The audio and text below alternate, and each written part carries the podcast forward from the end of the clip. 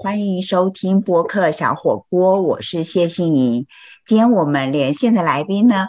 是住在温哥华，加拿大温哥华的李天明。天明是我的大学同学，然后我们已经有三十多年没有讲过话了，因为现在科技的进步。然后这一次呢，我在 Facebook 上面很多年前啦碰到了，然后就想说跟他聊一聊在温哥华。的疫情疫苗施打的情况，还有他自己也才刚刚接种了第一剂的疫苗嘛，然后还有他自己在国外，那家人都还在台湾，自己是怎么看这一次的台湾的这一波疫情跟疫苗施打的一些情况？嗨，天明，先和大家打声招呼吧。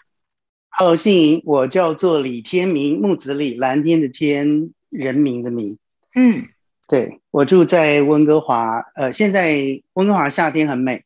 热不会太热，对，热这边的夏天是不需要开冷气的，嫉妒吧？还好，不需要开冷 气，我们吹冷气很舒服啊。但我想说。你说你们温哥华夏天不要开冷气，那你也是刚刚去打疫苗。这几天台湾这一两个礼拜啊，在打疫苗的时候，就说很多长辈去打，就是天气太热啊，然后排队太久，可能都让他们身体造成不舒服。你们那边打疫苗的情况跟顺序是怎么样？你你五十多岁，为什么现在就轮得到可以打疫苗了？还是你们不照年龄分？其实是按照年龄，但是年龄之前还有一个最最前提哦。就是看族群的那个风险，就如果你是越容易染病的，年纪越大的，就优先照顾；又或者说，如果你的职业，比如说医护人员，是直接面对在一线打仗的，跟病毒打仗，当然一定就是优先施打嘛。不过我先说，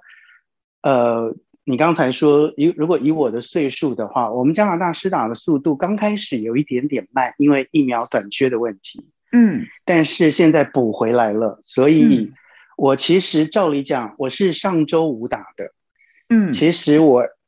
呃，真正轮到我年纪打的时候，应该是将近一个月之前，甚至可能还要更早，可能六周了之类的。那为什么我会等到上周才去打呢？原因就是，呃，加拿大出现的有曾经出跟台湾一样出现过疫苗荒，差别在于。我们加拿大政府，尤其是我们的总理，他对于要去争取疫苗是很卖力的，可以看得出来。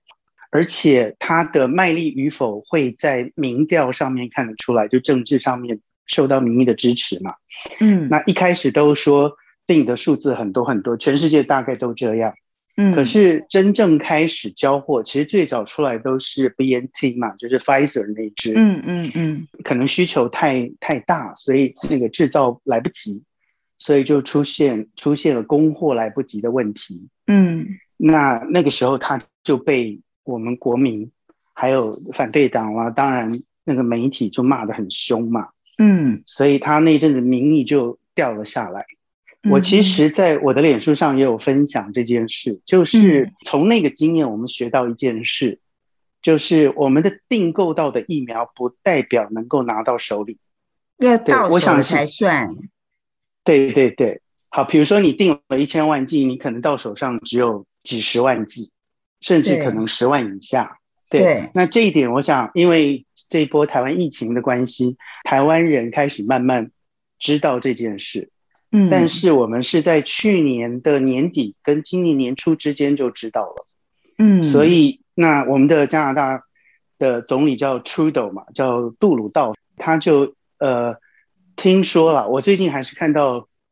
陈文茜的世界周报，他在那个脸书上面有去把各国取得疫苗还有实打顺序做出整理，嗯，那他我看到了。怎么讲？就是我之前有在关注我们这边的新闻啊，从陈文琪那边我看到了，以前我不知道的。嗯，他说正是因为 Pfizer 缺，就是供货不及，嗯，所以他每一天是每一天哦，嗯，都打给 Pfizer 的老板，兴师问罪说我们的疫苗什么时候到？嗯，所以我想对比在台湾，我知道政府都有。宣布说他们买到多久？那个时程表，我如果真的要去找，可以找出来。嗯，可是是到最近才发现，嗯，发现什么呢？订到不等于拿到。对，而且不代表他会如期的交货。是，我知道我们曾经背负过一个臭名，我只是加拿大，就有一阵子哦，那详细的时间点我忘了，嗯，就是加拿大会被指责说我们订购了三四亿剂，人口的一倍，三四倍，我们加拿大大概是四千万人左右，嗯，所以订那么多就被很多呃媒体啦跟国家诟病嘛。嗯。那就说是富国囤货，可是其实现在我想那个大家已经慢慢知道为什么了，那就是因为知道会有那个疫苗短缺的问题，所以他们就一直追追加，把订单的那个数字数量增大。商业行为就是如果订单大，我就先处理嘛。对对，所以对，这就是为什么那一些国家最后订到疫苗都会过剩，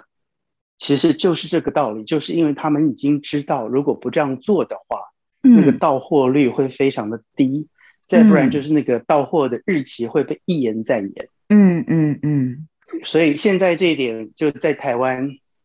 就可以看到我们当初正在经历的。那不同的是，我觉得我们的总理、我们的执政，我们这是内阁制，嗯，所以我觉得我们的执政的政府是有卖了命的去抢疫苗。嗯对对对，就是甚至那种，我想大家可以那个想象一个画面，在台湾有那高级百货公司周年庆的时候，应该大家都会很很热闹嘛，去抢购，人山人海，对不对？嗯嗯那所以就有人说，一个国家的政府有没有发挥百货公司周年庆的那个抢购的精神？嗯，去抢购疫苗，在重要的时候就会看得出来。那我很庆幸我们的总理他有去做这样的事。嗯，不过你刚刚提到的也是我想问的，就是你一开始就有说到，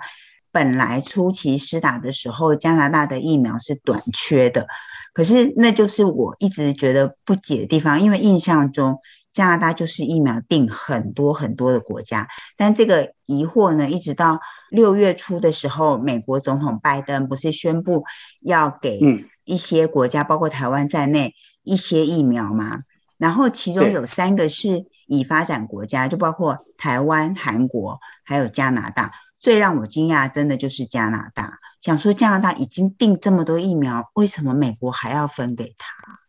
我可以跟你解释，刚才我已经跟你讲了，Pfizer 这支疫苗的问题，是因为一开始制造不了那么多，订单太大。我们也有跟那个 AZ，就是 AstraZeneca 订购，但是这里也有拖到货。虽然我们曾经有很长一段时间，呃，都是在施打 AZ，那个时候正好是丹麦传出血栓的问题，可是因为那个时候到货到加拿大的主要是 AZ 为主，所以我们嗯。听好像有稍微研究一下，还是继续施打。嗯。那 AZ 的到货也是有受到阻碍的，原因就是因为欧盟跟英国为了 AZ 在打官司，嗯嗯。原因是欧盟 complain 说 AZ 它以英国为优先，就是供货以英国为优先，可是欧盟他们也需要啊，也订了货啦，嗯。所以这个欧盟就很生气嘛，就下了一一道命令，就是凡是在欧盟境内生产的 AZ 的疫苗，要经过他的同意才可以出口。嗯。那这个 AZ 有一个很大的厂在比利时，嗯。对，所以于是那 AZ 在全世界也出现了那个类似像供货的问题，就是因为英国跟欧盟在抢疫苗的关系。嗯嗯嗯，那你刚提的是美国，美国是 Moderna 嘛，主要。对那，Moderna 就是一支纯美国的那个疫苗。那美国疫情很严重，我们是他们的邻居。那就算我们是他们的邻居，也是那个 G7 其中一员嘛。很多人都说我们是这个美国的小老弟。嗯可是美国他们自己疫情非常严重的时候，他们是下令，就是政府下令，要等他们自己施打够了，才会外销。嗯，那所以我们就算早早定了 Moderna 也拿不到。嗯，那最近拜登的为什么要开始给呢？其实就是他国打的们差不多了，对，那当然他其实他最先给的并不是亚太，而是北美还有南美，这可以理解嘛？因为在美洲嘛，先照顾好他们对，邻居，对比较的比较不会引起动荡，所以就给加拿大。原因是这个，所以这又回到我一开始跟大家讲的，就是原来不管你订单的数字有多少，你最后拿到的才是实在的。嗯，对。那更何况如果有其，比如说我知道是台湾的因素，呃，政府可能有要想要全力呃扶植国产疫苗，所以他定这些国际认证的疫苗的数量，他在评评估的时候呢，它的数量就比较低，就会偏保守。对，那这个就会造成一个结果，本来你定一千万剂，可能只拿到这个十几、十、十几、二十，嗯，那更何况你定台湾定那个 Moderna 是五百万，五百，对，对，所以那你如果你是药厂的话，你会先处理那个一亿的订单，或是五千万的订单，还是五百万的订单？嗯，很明显呐，一定是大单先呐。对，所以这就是为什么加拿大最后会。定这么多的原因，就是要提高、加快它到货到货的速度跟那个到货的比例。嗯，其实很有很多国家都用这种策略，像美国也是嘛，日本也是。嗯嗯，对对对对，日本，嗯嗯。但是我觉得还不错的，像我们国家，我只是加拿大的的总理，他也说了，因为现在加拿大施打情形蛮好的嘛，我们预计今年夏天。加拿大人可以就是施打第二季，就全部施打完毕没有问题。哇，全部的人啊，嗯，对对对，那剩下多出来的就会捐给世界，或是那些需要最需要疫苗的，像开发中国家或是比较经济比较贫穷的一些国家。嗯，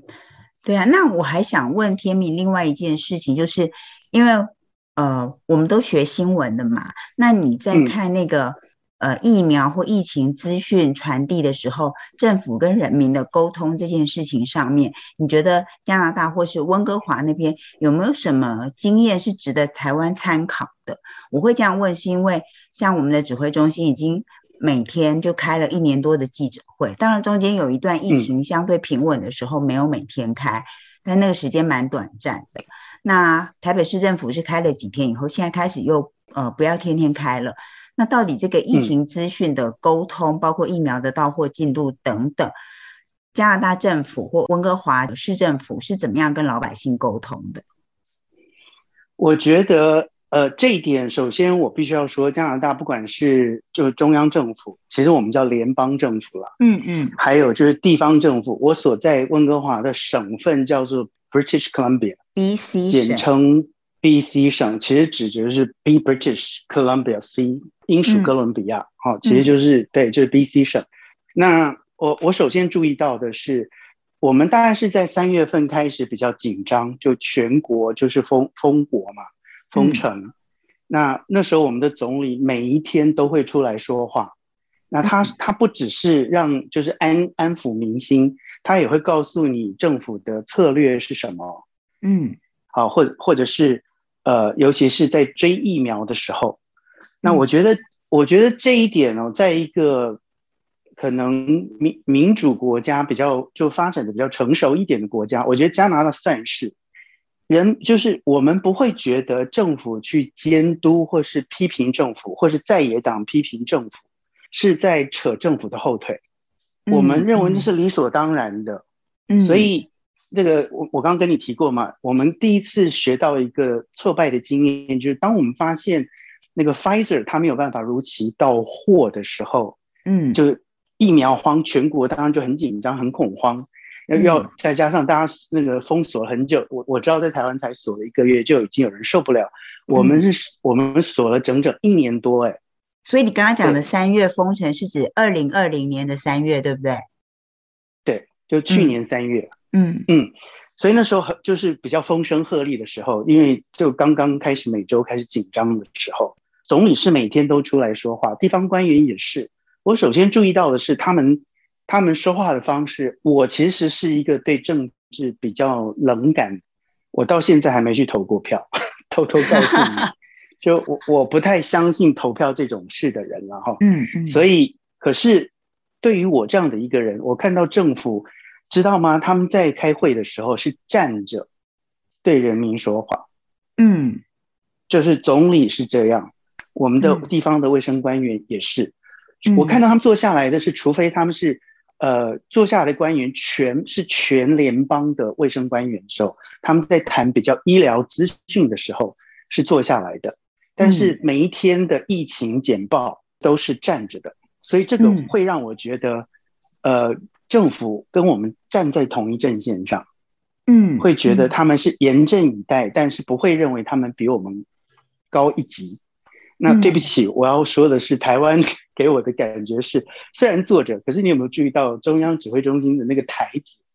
比较高一点？对，所以有点好像在在教训人民的那个那个味道，那给是我个人的感觉了。嗯嗯，对。那所以我觉得总理的谈话。有让我觉得是安心的，嗯，那我们的 B.C 省的那个卫生官员是一位女士，她叫做呃 Doctor Bonnie Henry，嗯，然后她做的蛮好的，所以我们这边的疫情在二零二零年的秋冬之前都控制的蛮好，都在一百到三百之间确诊人数，每天医疗，对对对。然后医疗量呢从来没有出现那种已经完全崩溃，有时候会有点紧张，嗯，但是都还 OK。那到了秋冬之后，就就进入比较紧张的时候。我们曾经就平均也就大概是五百左右，嗯，然后在今年的呃，就春天要要到夏天的时候，我们曾经有高到快要破千，就是九百多，嗯。对，然后那后来就九百又压下来，压压压压到了就五六百，所以五六百对于我们来说大概就是一个常态。嗯，那我后来为什么会针对加拿大的那个疫苗的情形开始，就是在脸书上写一篇文章，其实就是我已经很深刻的看到施打疫苗，至少在 BC 省可以看到的就是我们的确诊人数，我写那篇文章的时候已经降到一百多。然后我又写了另外第二篇文章的时候，已经降到六十八。嗯，对。不过我我我写完的隔天又反弹回去一百一百零几，就一百多，所以现在大概就是一百那个关卡。嗯，这个就是因为我们第一季施打已经到达七成了吧？嗯，对。那第二季的大概有就是在一成左右。嗯，就还在继续。那我觉得，呃，也也亏我们的总理他就是有去抢购疫苗的关系，所以我们其实是有的选的。除了疫苗就是短缺，当时全国只有 A Z 可打的时候，那个时候没得选，因为没办法嘛，不是不给你选，而是没得选。嗯，对。但是后来，呃，Pfizer、Moderna 我们现在货也够了，所以就变成说。你如果施打第一剂是 A Z 的，他还让你挑，说你第二剂可以同时打 A Z，就继续打 A Z，也可以打 Moderna，也可以打 Pfizer。那 Johnson 也来了，嗯，对，所以我们现在变成就是疫苗就疫苗就开始 OK 了，嗯，这样。那除了我刚才跟大家讲，就是它会让我觉得安心。嗯，就做做说明啦、简报啦，那他们的政策包括疫苗的采购进度、到货的情形，嗯，都是公开透明的。嗯，呃，比较不会像是我，我其实也很关心台湾的疫情。嗯，那我看到的就是，呃，我想很多台湾人民很比较挫折，就不知道政府进度到底是什么。那有时候你问问急了，他们会拒绝回答。对，就是我觉得这种。有很多外力介入，不能说等等，嗯，就是总之会，我觉得那是让我觉得非常不可思议的事情，因为我们的总理绝对不敢这样，他他光是疫苗的进度被那个 Pfizer 的产能拖到就被骂到臭头，嗯，所以政府绝对不敢说是什么国国安为由，然后有些要保密啊什么的。然后说到说到台湾就是很很反中嘛，这我当然可以理解。谁希望自个儿家里天天有飞机什么军舰的，对不对？对，这可以可以理解。只不过在那个，我觉得台湾跟加拿大有一些地方类似的，但是可以看到政府处理的态度会不一样。嗯，比如说谈到谈到反中，加拿大现在其实也有一股反中的风潮。嗯，原因原因，我想主要是跟因为加拿大跟美国太好的关系，所以逮捕了华为就是那个五 G 那五 G 那只电话，华为的老板的女儿，那是他们的 CFO，就是财务长，叫做孟晚舟。孟晚舟，对，所以他被扣留在温哥华。他在过境加拿那个温华机场的时候被，就是被逮捕嘛，所以已经好几年了，就现在还还在打官司。嗯，呃，那我们姑且不论他那个法律的正当性到底如何了，哈，因为那个谈就非常政治。嗯，那因为这个关系，所以中国政府大概就就会采取报复的行动嘛，于是就在中国逮捕了两位加拿大人，所以这个行为当然就会引起加拿大的。人民的不满嘛，所以就会有一股反反中的风潮。嗯，可是当呃，就是国际在炒作大陆的新疆的事情的时候，一样我也不去谈，因为我我不想卷入这些东西。我就就当那件事情有人在拿新疆的议题当做是议题的时候，其实，在加拿大也有跟风嘛，因为加拿大跟美国走得近，甚至在国会的议员投票。就是国会议员全部通过，就认定新疆是有这个种族灭绝。嗯，那我必须要说，根据我所了解的，就是国际法的认定，种族灭绝其实以以目前能够看到的资讯来讲，其实是不能认定是有种族灭绝的。好，这是我所看到的客观的事实。嗯，那但是呢，加拿大的的议员呢，同就是全全数通过嘛。可是我注意到很有趣的是。呃，在投票那一天，我们的总理跟官员没有人去投票，就拒绝投票。那我不知道他们的用意是什么，也许是不想中国跟加拿大的关系更加的恶化，我不知道。那跟大家说这个，其实就是跟大家提，我们其实是很有反中的条件嘛，嗯，对不对？但是当但是当政府疫苗的进度出现了短缺的时候，嗯，不会听到政府讲说是。阿公啊，A 音标，就台语说都是共匪的阴谋，嗯嗯，就不会有人这样讲，然后也不会说哦，这是国安的问题，我们不能告诉你细节，嗯嗯，就没有人这样。那当然，最近很很受争议的这一波台湾的疫情为什么会出现？我看到的是一些专家的呃分析，他们说就是从呃诺福特。三加十一，对对对，对，然后后来就是变成三加十一政策的改变嘛。对对，那像这种事情根本不需要去等到说什么，呃，记者去那个立立法委员说去调什么会议报告，根本早就主动辞职了。在加拿大的话，如果出现这种现象的话，当然如果再往前推的话，在加拿大应该不会有人为了这种就个人的事情去关说这种会危及。人民生命跟健康问题的东西，换句话讲，不会有人为了某一些团体的利益跑去关说，跑去施压，说要去做一个三加十一的动作。嗯，在讲到这个，对啊，你讲到这个关说啊什么的，除了开协调会三加十一的比较松绑之外，还有这两天也是，就是。呃，台北市那个特权疫苗的部分，也有中央级的立民意代表，就是立法委员去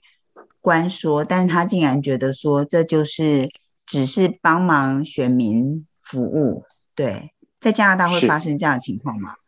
加拿大有发生过一件，我所知道的是，就是有一个有钱人，他呢就开他自己的私人飞机，然后到哦，对了，我这边可以特别提到的是，我们这里。有替原住民先施打，原因是他们所住所住的地方通常比较偏远嘛。嗯，请记住，我说偏远不代表落后，没有歧视的意思哦，而是因为他们可能比较喜欢住在那个靠近呃大自然啦、原野乡间嘛。嗯，所以他们通常住的地方就比较偏远，不是那么的呃城市。嗯，那医疗资源就不够。所以政府就有考虑到这一点，所以都通常，比如说同样是六十五岁的的族群，他们通常会比一般的六十五岁要先施打。嗯，对，台湾也有原原民先打，例如说七十五岁以上的这一波施打的人呐，那其实如果有原住民身份，就是六十五岁以上就可以开始打，等于是比一般人是少十岁，这个应该是。也是一种就是关心原住民的一种考虑的政策。那你说他们住比较偏远，所以是先施打，是让他们就近嘛？去那边设施打站还是怎么样？对对，是是是设施打站。那原因考量就是因为他们住的地方比较偏远，医疗资源可能比较不够。嗯，其实我想，可能台湾针对原住民先施打，大概也是这个考量吧。那我觉得这个很棒，这表示政府有考虑的很周详。嗯，那我要说的是，这是背景。所以刚才跟跟你们讲的，就有一个有钱的人呢，他就开始自私人飞机跑到这个呃原住民住的特区，我们叫 territory，然后呢就就要去，然后假装自己是呃适合施打的身份，但是其实后来被抓包嘛，那当然就就也有引起公愤啦。可是像那个台湾的好心肝啦，甚至有人在说这个不是我最我最近听说立法立法院要求。政府排的第二类就是中中央地方官员要公布名单嘛？嗯，我们这边的中央中央地方官员没有先施打，没有先施打，嗯，对，基本上都是第一原则永远是照顾最脆弱的族群，所以就是年纪很大的嘛，我们应该是从八十五岁以上开始，嗯，然后第一类的当然就包括医护人员，医护，嗯。对，然后当然就是年纪最大的嘛，好，然后还然后然后第二类好像才是，呃，年纪稍微往下降，但后来就比较是以年纪为主。那我们间接接触的像是邮差啦，嗯，好，他虽然不是医疗工作嘛，那警察啦这一类，他们因为执勤的关系，嗯，他们染病风险也会比较高，所以他们就会被排在大概是第二轮，就除了年纪以外，嗯，对，所以。他考虑的基本两个原则，就是第一个就是可能比较危险的，嗯，那危险就包括直接跟面那个病毒接触嘛，就是一线的工作人员，嗯，还有就是那个养老院、长照中心，还有照顾他们的人。对，因为刚刚讲那个时候中央官员没有先打这个部分，我觉得我觉得很有感触啦。对，是，嗯，对啊，所以。那在台湾的立法委员，我觉得去把它要求公开是在情在理。不过听说被拒绝，而且用的是各资个人资料当做是理由，我觉得这个是这不应该是一个民主国家会发生的事。后来还用了表决啊，就是多数决，嗯，通过不公开啊，不不惊讶嘛，因为台湾就是绿色全部执政啊，全面执政。嗯，本来人数就比较多，所以对。好哦，以上就是今天的播客小火锅。在我们今天特别录制的疫情启示录里头，我们邀请到的是旅居温哥华的侨民李天明，跟我们讲了他在当地的观察，还有从当地看见台湾疫苗短缺、疫情之乱，然后跟官员跟媒体对于疫情资讯的沟通。种种的细节有非常深刻的分享跟观察，再一次谢谢天明，也祝福大家在疫情之中一切平安。谢谢天明自己保重。OK，谢谢，拜拜。谢谢，拜。